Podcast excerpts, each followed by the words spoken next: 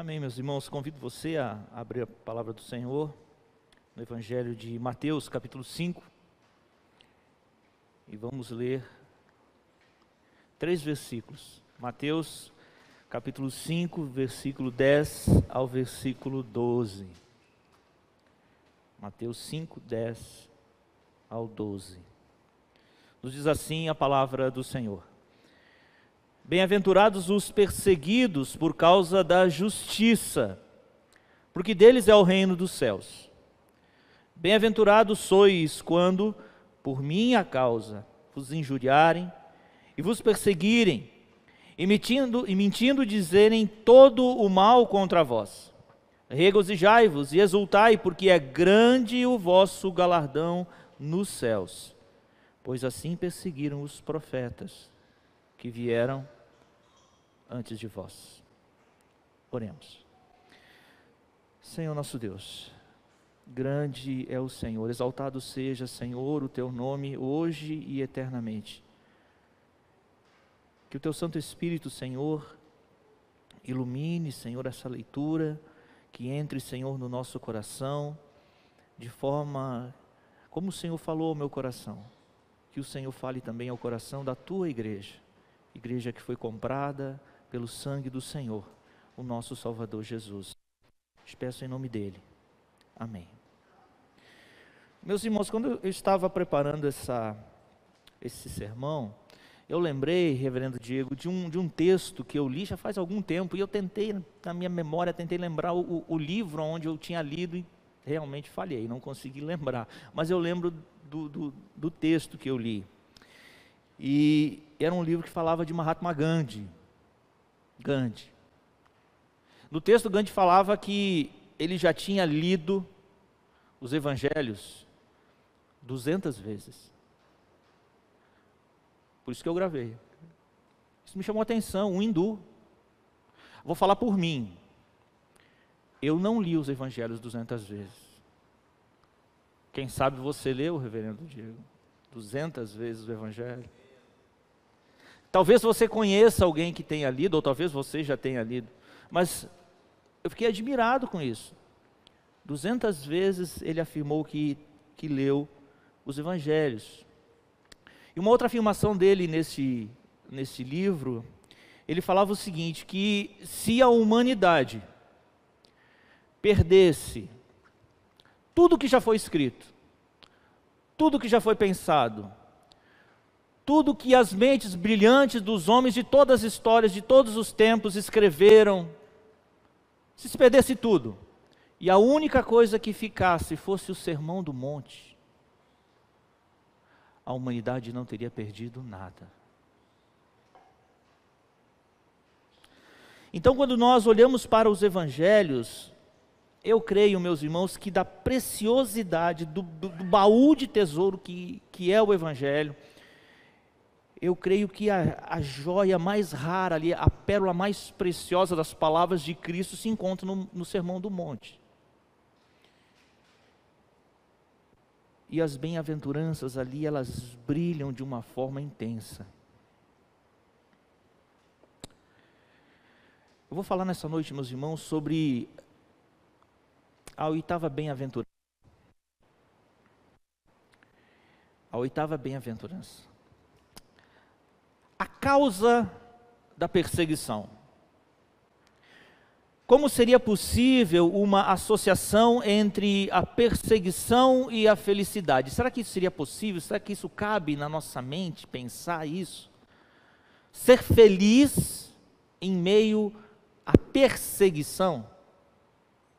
E nós temos que pensar com a nossa mente contemporânea não apenas em perseguição, porque nós estamos tão afastados dela, não que ela não exista, nós é que estamos afastados dela, porque vivemos no Brasil, em um país em que, como a perseguição existiu para nossos irmãos lá do passado, nunca chegou assim para nós. No entanto, o sofrimento também tem que ser colado a essa a esse pensamento de perseguição. Como será possível então pensar a felicidade em momentos de perseguição e sofrimento? Isso para nós é difícil. São coisas que aparentam ser contraditórias. Mas Cristo afirma: aqueles que sofrem por meu nome são pessoas detentoras da mais legítima, verdadeira, pura, preciosíssima felicidade. O cristão e a verdadeira igreja de Cristo são perseguidos. Mas são perseguidos por quê? Qual é a causa da perseguição? Qual é? A causa, meu irmão, da perseguição é o próprio Cristo. A causa da perseguição é o próprio Cristo. A igreja não é perseguida por conta da sua instituição, independente de qual seja ela, presbiteriana, batista, metodista, Assembleia de Deus, não importa. Ela não é perseguida por causa da sua placa. O crente, o cristão, não é perseguido porque ele crê em algo, ou porque ele tem uma vida moral ilibada, ou mesmo porque frequenta uma igreja. Tanto a igreja verdadeira como o crente verdadeiro, eles são perseguidos por conta de Cristo. Jesus Cristo, ele é odiado pelo mundo. Ele é a luz que foi rejeitada pelo mundo. Precisamos refletir. Precisamos de um momento de reflexão. Se a igreja, se ela for perseguida, será que ela será mais fiel? Não estou afirmando, estou pedindo uma reflexão. Se a igreja ela for mais perseguida, se a nossa igreja for perseguida, será que ela será mais fiel?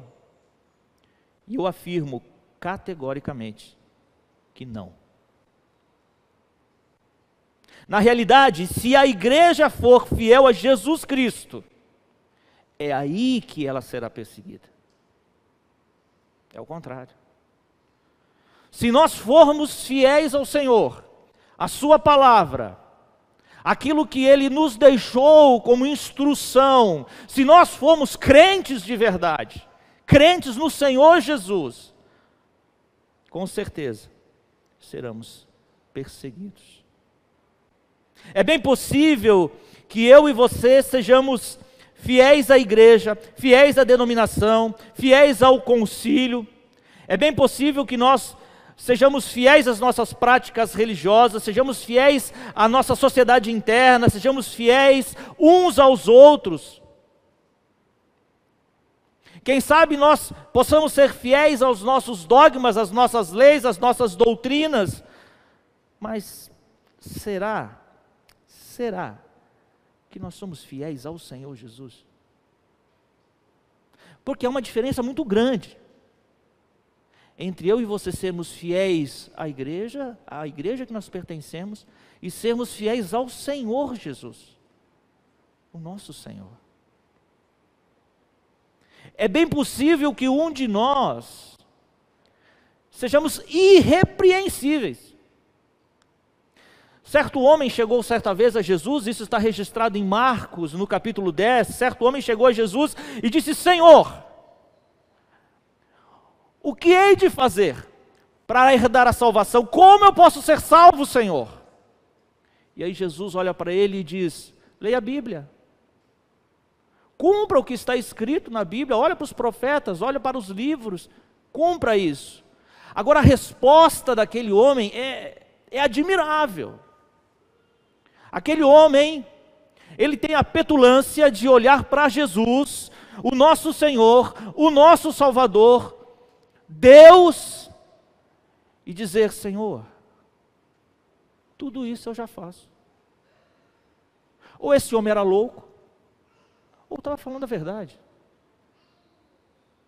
É bem possível, é bem possível que ele estivesse dizendo a verdade, é bem possível que ele realmente cumprisse aqueles dogmas religiosos, o que lhe foi ensinado.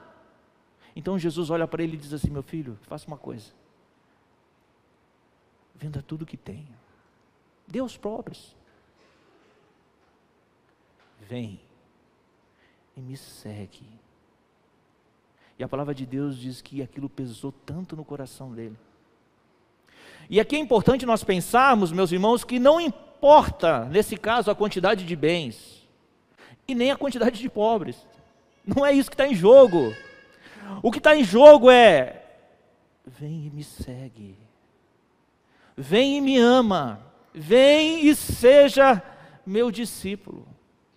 Então é bem possível, meus irmãos, que nós passemos a nossa vida fazendo coisas religiosas, mas não estamos sendo fiéis ao Senhor. É possível. Agora,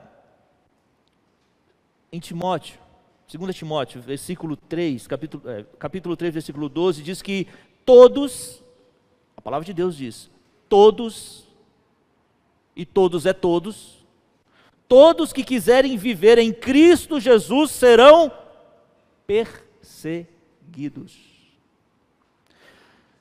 Algumas vezes, meus irmãos, a gente precisa abrir as nossas orelhas, abrir os nossos ouvidos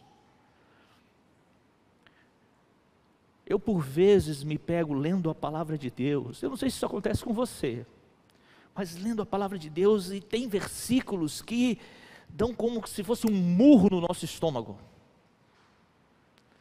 E quando a gente menos espera, as lágrimas começam a escorrer pelo rosto, porque é algo que vem do céu. Todos os que quiserem viver piamente em Cristo Jesus serão perseguidos. Hernandes Dias Lopes disse o seguinte: a nossa religião deveria nos custar as lágrimas do arrependimento e o sangue da perseguição. Antes da coroa vem a cruz, antes da terra prometida vem o deserto, antes da glória vem o sofrimento. Em Atos, Paulo registra, através de muitas tribulações, através de muitas tribulações, nos importa entrar no reino de Deus. Meu irmão, o mundo odeia Cristo na igreja. O mundo odeia Cristo no crente, no cristão. O mundo odeia a justiça de Deus nos cristãos. A Bíblia diz em João 15: Se o mundo vos odeia, sabeis que primeiro do que a vós outros odiou a mim. O mundo só odeia a igreja conforme essa igreja está verdadeiramente unida a Cristo, refletindo o caráter de Cristo, sendo a luz de Cristo no mundo. A postura do cristão verdadeiro, naturalmente, vai gerar a perseguição do mundo que odeia a luz que é Cristo. A causa, assim, da perseguição que o texto nos mostra em Mateus, como lemos, a causa da perseguição é o próprio Cristo. Cristo é a causa da igreja e do cristão e do crente ser perseguido. Agora, qual é a ação natural dessa perseguição? A perseguição tem a sua ação de pelo menos duas maneiras. A primeira é que ela usa a mão pesada para atacar a vida física. A perseguição usa uma mão pesada para atacar a vida física do homem. Em segundo lugar, ela usa a língua vil para atacar a honra e a moral. São as duas caras da perseguição. Uma perseguição física, mas uma perseguição também que ataca a moral. Assim, essa perseguição atinge o corpo e a dignidade, atinge a estrutura física, mas também atinge a honra e a reputação. Bem-aventurados os perseguidos por causa da justiça, porque deles é o reino de Deus. A mão pesada da perseguição contra os cristãos e a igreja. Como que ela atua? Os cristãos sempre foram perseguidos na história. Desde que o cristianismo começou, o próprio Cristo foi perseguido. E na história dos cristãos, a perseguição ela avançou. Sendo ele o Senhor, ele próprio foi o perseguido. Na história sempre, sempre, sempre houve perseguição. E a perseguição, ela existe quando esse povo é fiel ao seu Senhor.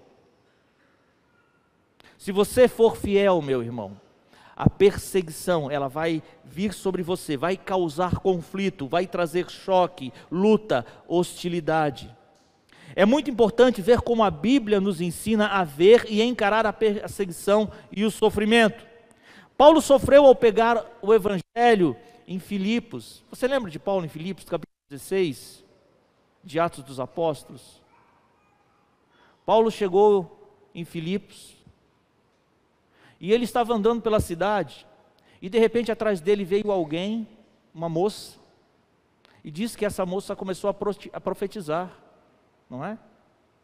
Esses são homens de Deus, esses são homens de Deus, esses são homens de Deus. Aquilo começou a incomodar o coração de Paulo. E Paulo notou que aquilo ali era um demônio. Expulsou daquela jovem. Só que a cidade, alguns da cidade usavam aquela jovem de alguma forma para ganhar dinheiro, como adivinha, adivinhadora, coisas desse tipo.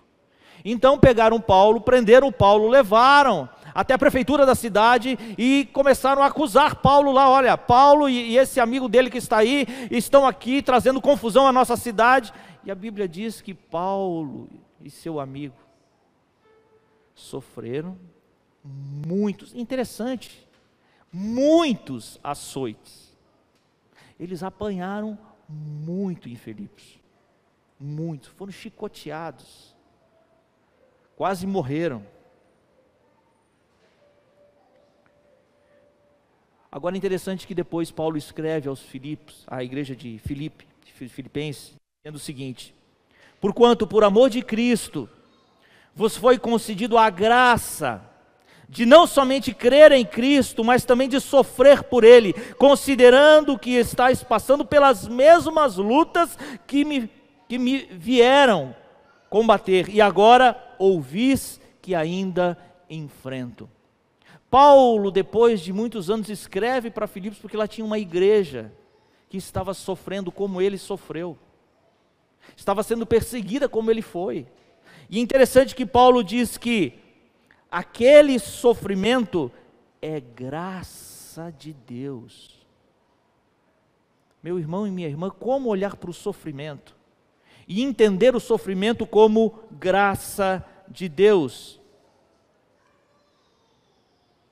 Os apóstolos, os discípulos, os pais da igreja e muitos da igreja primitiva, ao serem açoitados, apedrejados, linchados em praças públicas, lançados às feras, queimados vivos como tochas para iluminar as ruas de Roma, pelo amor a Cristo, eles passavam por tudo isso regozijando e saltando de alegria. Eles se achavam indignos de sofrer por Cristo e pelo Evangelho. Meus irmãos, isso é história, está na história, está nos livros, isso aconteceu, é fato. E eu e você viemos desta tradição. Atrás de nós, a Bíblia fala que há homens que o mundo não era digno deles. Você já leu isso em Hebreus? Que há homens e mulheres que o mundo não foram dignos. Meu irmão, eu e você viemos dessa tradição. Isso é cristianismo. O mundo, ele usa a sua mão pesada para perseguir o crente fiel. Mas o mundo também usa a língua para perseguir os cristãos e a igreja. No verso 11 de Mateus 5 diz assim: Bem-aventurados sois quando por minha causa vos injuriarem vos perseguirem e mentindo disserem todo o mal contra vós. A perseguição do mundo não é tão somente física. Não basta matar o cristão e a igreja fiel. O mundo quer eliminar a sua honra, a sua verdade, sua dignidade, a sua língua de forma vil e diabólica contra aqueles que são filhos de Deus. O uso da língua na perseguição é descrito no texto bíblico de três formas. Primeiro, a injúria. O que é injúria? É jogar algo na cara. Em grego é isso.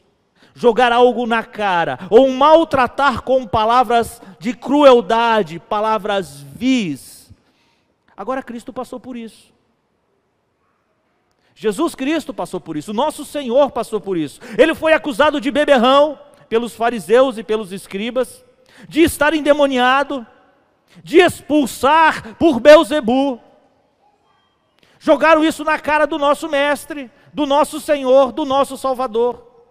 Os cristãos, meus irmãos, da igreja que se iniciava, sofreram injúrias e nos primeiros séculos chamavam os cristãos de canibais. Sabia disso? Por quê? Por conta da ceia do Senhor. Porque na ceia do Senhor, aquele grupo se reunia para comer a carne de alguém e para beber o sangue de alguém. Os nossos irmãos foram injuriados. Paulo sofreu injúrias em Atenas, onde foi chamado de tagarela, impostor, falso apóstolo em Corinto.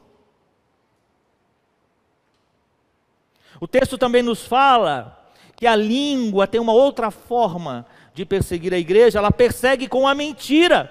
A Bíblia diz que a mentira é uma arma, só que é uma arma do capeta, é uma arma do diabo, porque ele é o pai da mentira. A mentira é a negação, a alteração da verdade, ainda pode ser a ocultação da verdade. Cristãos foram à fogueira por conta de tramas mentirosas, acusação mentirosas.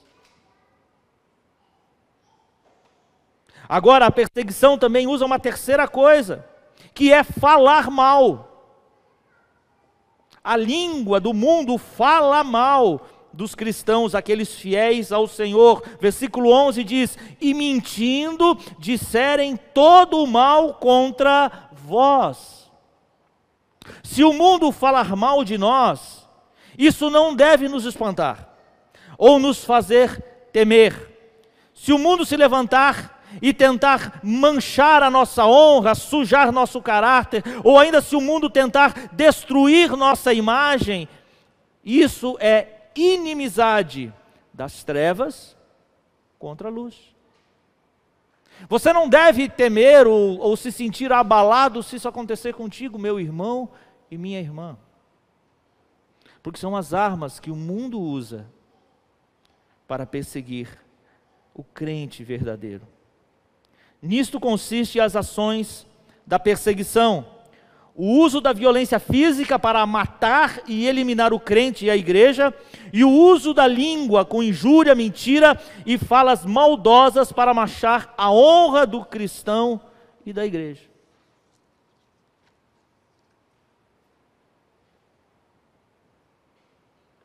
Mas temos também tipos de perseguição e sofrimento.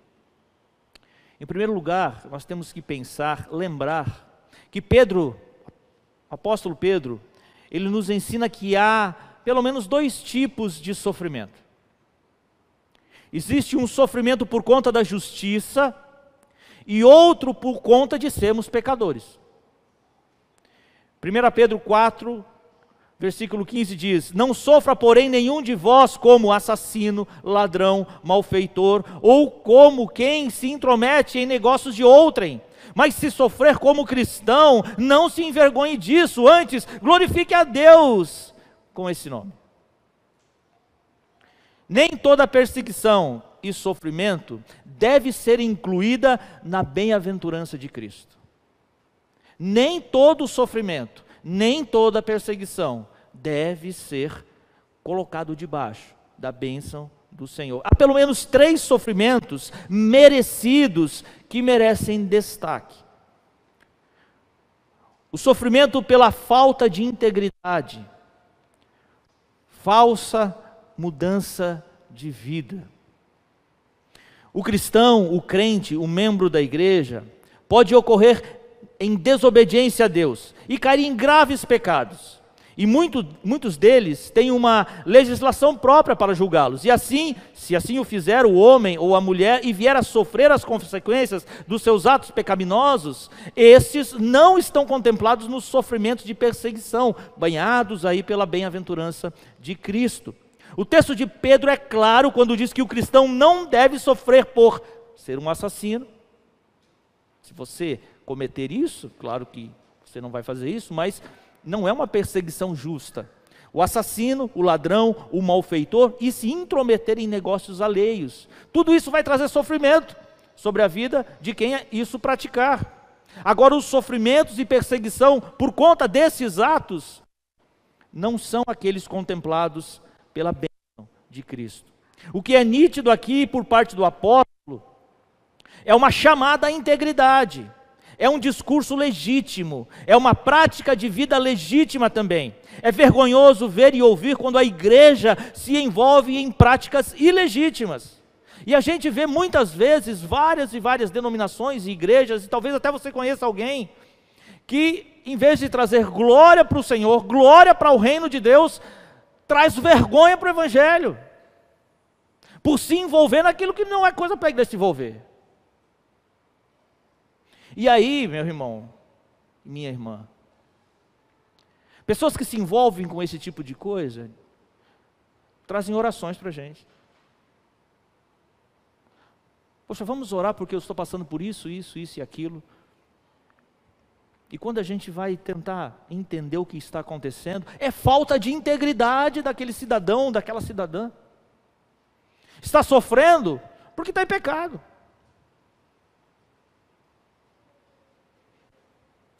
Os sofrimentos merecidos que vêm pela busca do pecado. Esses também não estão contemplados ali pela bem-aventurança do Senhor. Alguns personagens bíblicos que brincaram com o pecado e este os devorou. Por exemplo, Davi. Davi pecou com Betseba. Mandou matar Urias, seu marido.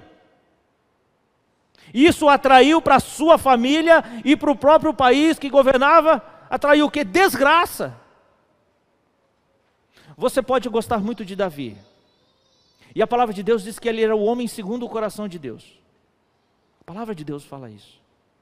Mas você já viu a história da família de Davi? Você já viu a história da família de Davi? Escola bíblica, hein?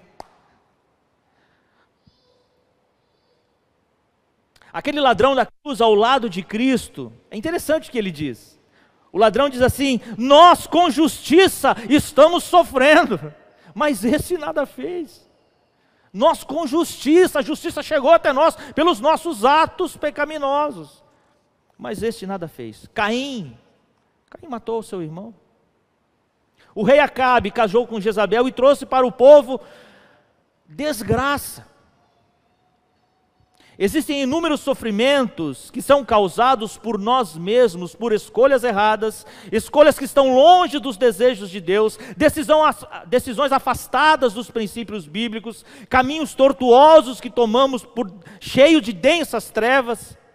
Quando muitas vezes, quando, meus irmãos, quando muitas vezes nós brincamos com o pecado.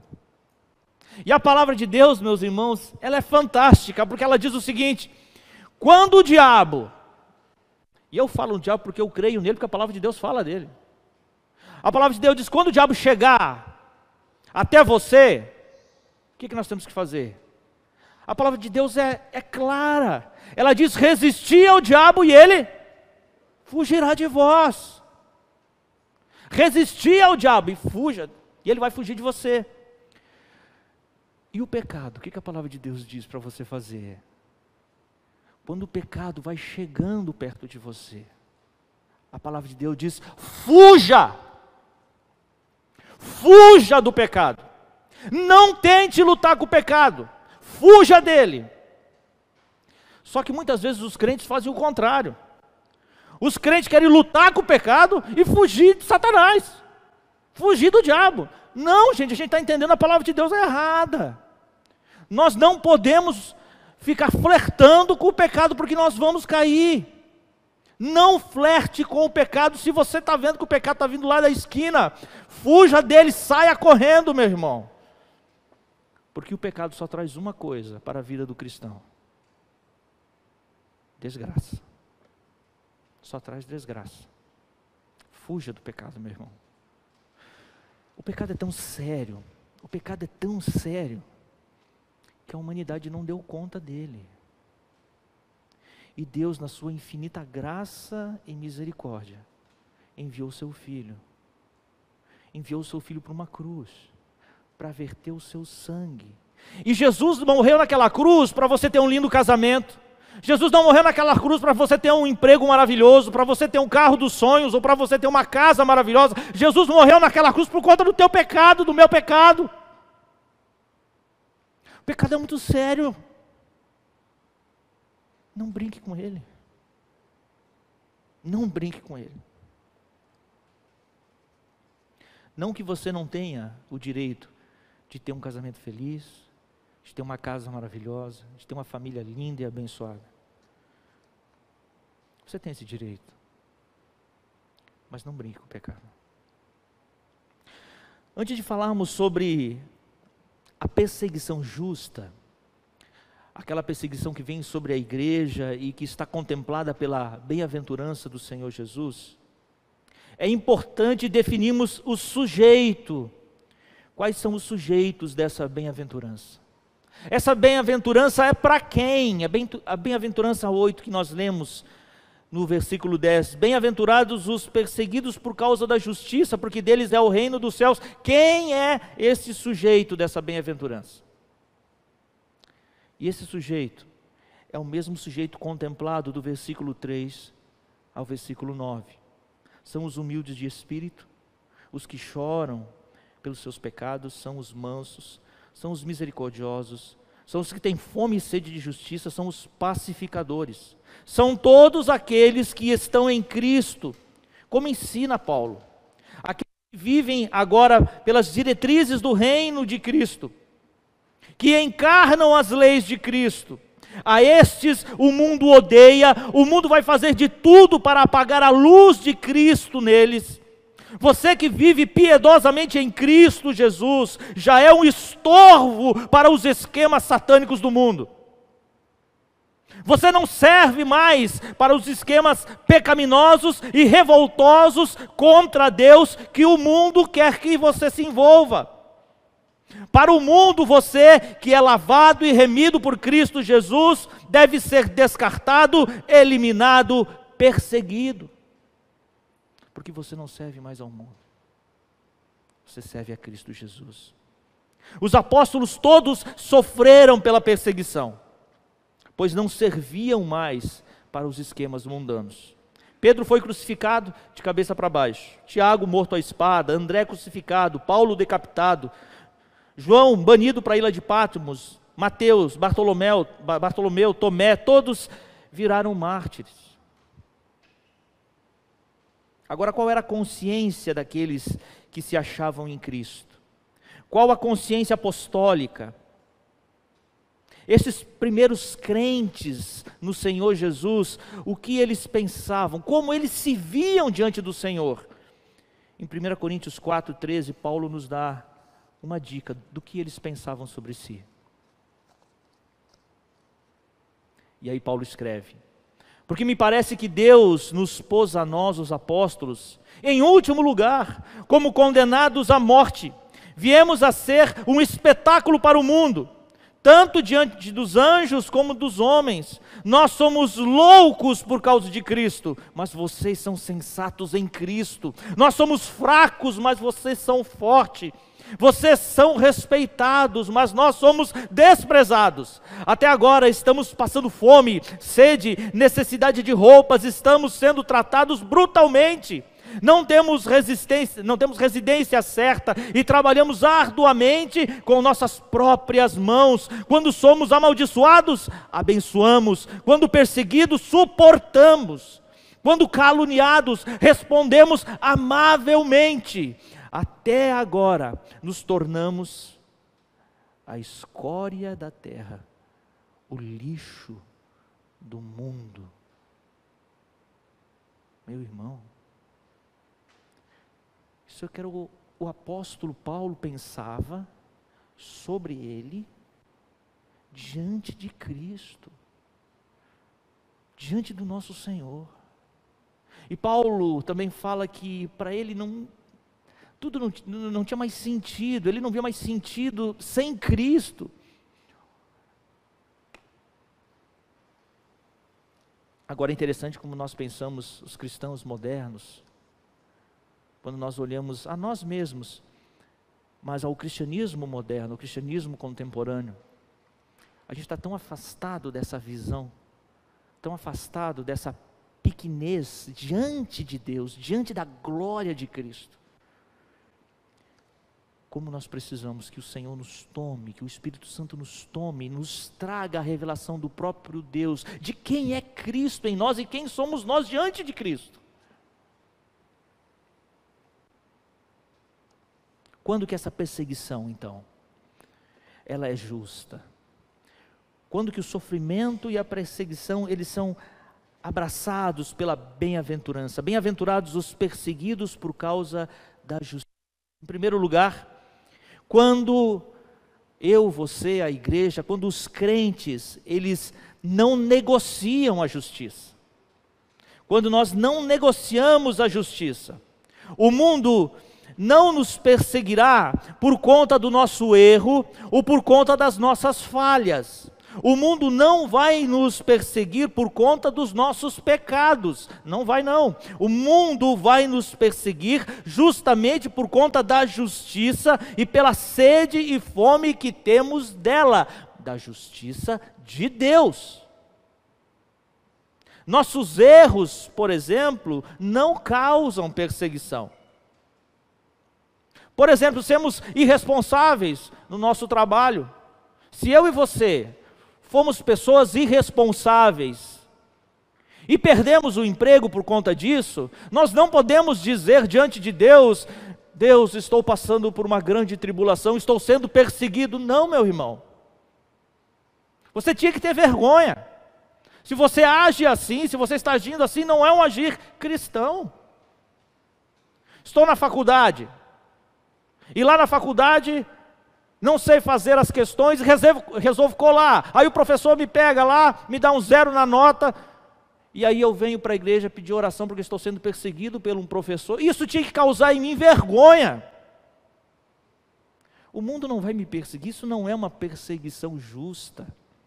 Isso é uma perseguição por erros meus, falhas minhas, falhas nossas. Mas quando é que a perseguição é justa então? Quando não abrimos mão da verdade, quando não nos curvamos à injustiça, quando somos fiéis aos nossos princípios cristãos, quando não nos dobramos à imoralidade, quando defendemos a vida, quando estendemos as mãos aos miseráveis do mundo para os socorrer, quando sofremos por conta da nossa integridade, quando não negociamos valores, quando não fazemos coisas que vão de encontro à nossa consciência cristã. E aí o mundo vem nos perseguir, aí, meu irmão e minha irmã, aí você pode dizer que está sendo perseguido.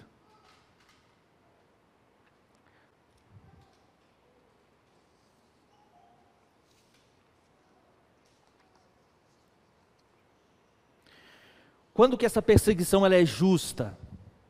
Em segundo lugar, quando nós não nos moldamos ao mundo. Se a igreja for mais fiel, ela será mais perseguida. O mundo odiou tanto a Jesus, seu ensino, seu caráter, sua dignidade, que o levou à cruz.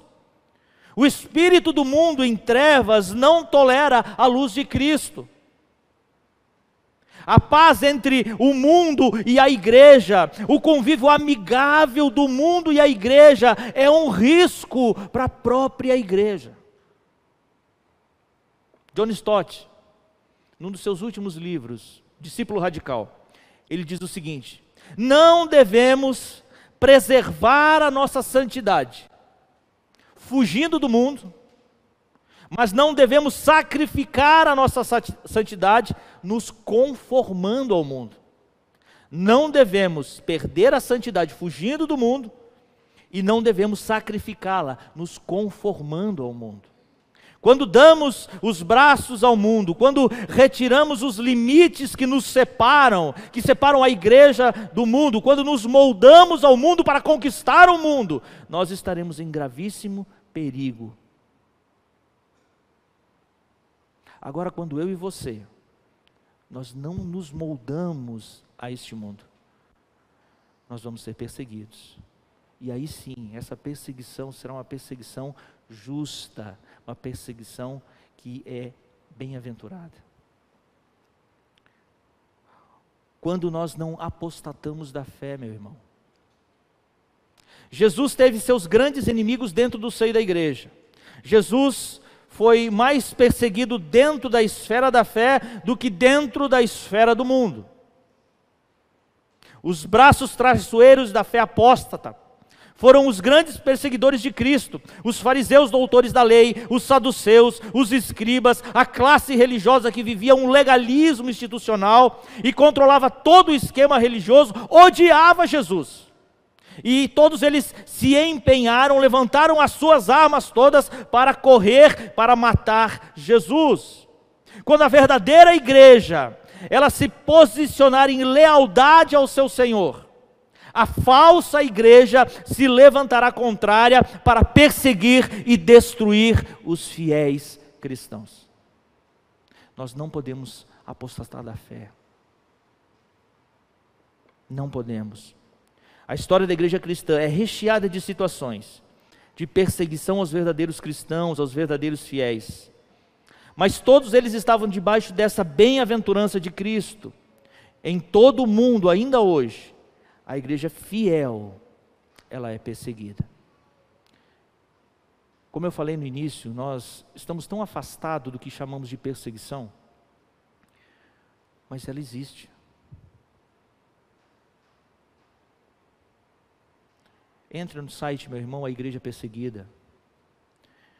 Dá uma olhada lá. E você vai ver como existe igreja perseguida. Como existe irmãos, meu e seu, que estão sofrendo por amor a Jesus. Qual é a forma, então, meu irmão, de eu e você passarmos pela perseguição e sofrimento? Mateus 5,12 diz: Regozijai-vos e exultai, porque é grande o vosso galardão no céu, pois assim perseguiram os profetas que vieram antes de vós.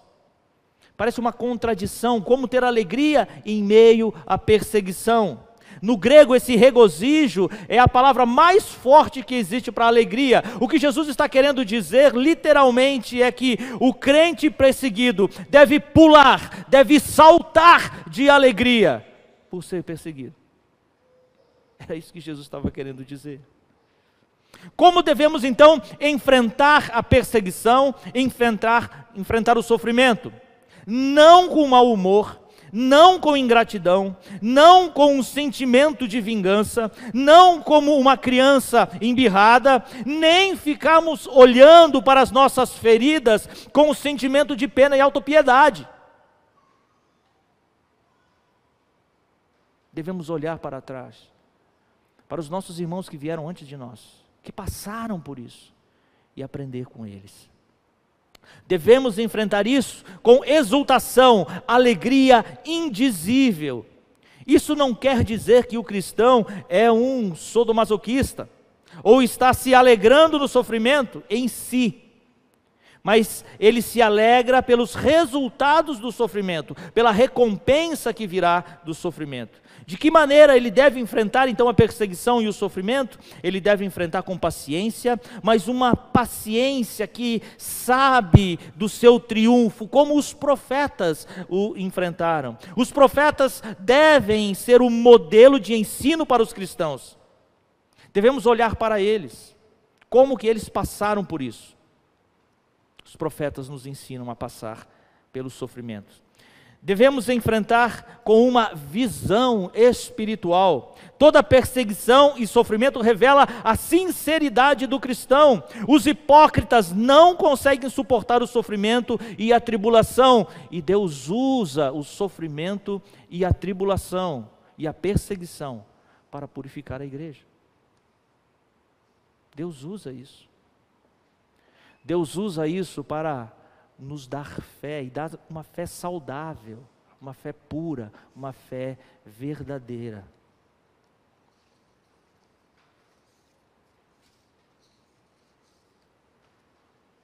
Meu irmão, se os ímpios eles sofrem por coisas passageiras, e os ímpios sofrem por coisas passageiras. Não deveríamos nós pensar que o nosso Redentor, o nosso Salvador, sofreu por mim e por você? Considere que Cristo, o seu Senhor, sofreu por você. E aí você pode dizer o seguinte: caramba, eu sou pobre. Cristo também foi. Mas eu tenho inimigos. Cristo foi cercado deles mas eu fui traído por meus amigos. Jesus foi traído também. Mas eu estou sendo acusado injustamente. Cristo também foi acusado injustamente. Você pode estar sendo ultrajado. Cristo também o foi. Agora entenda uma coisa, meu irmão e minha irmã todo e qualquer sofrimento, toda e qualquer perseguição, ela também passa. Também é passageira.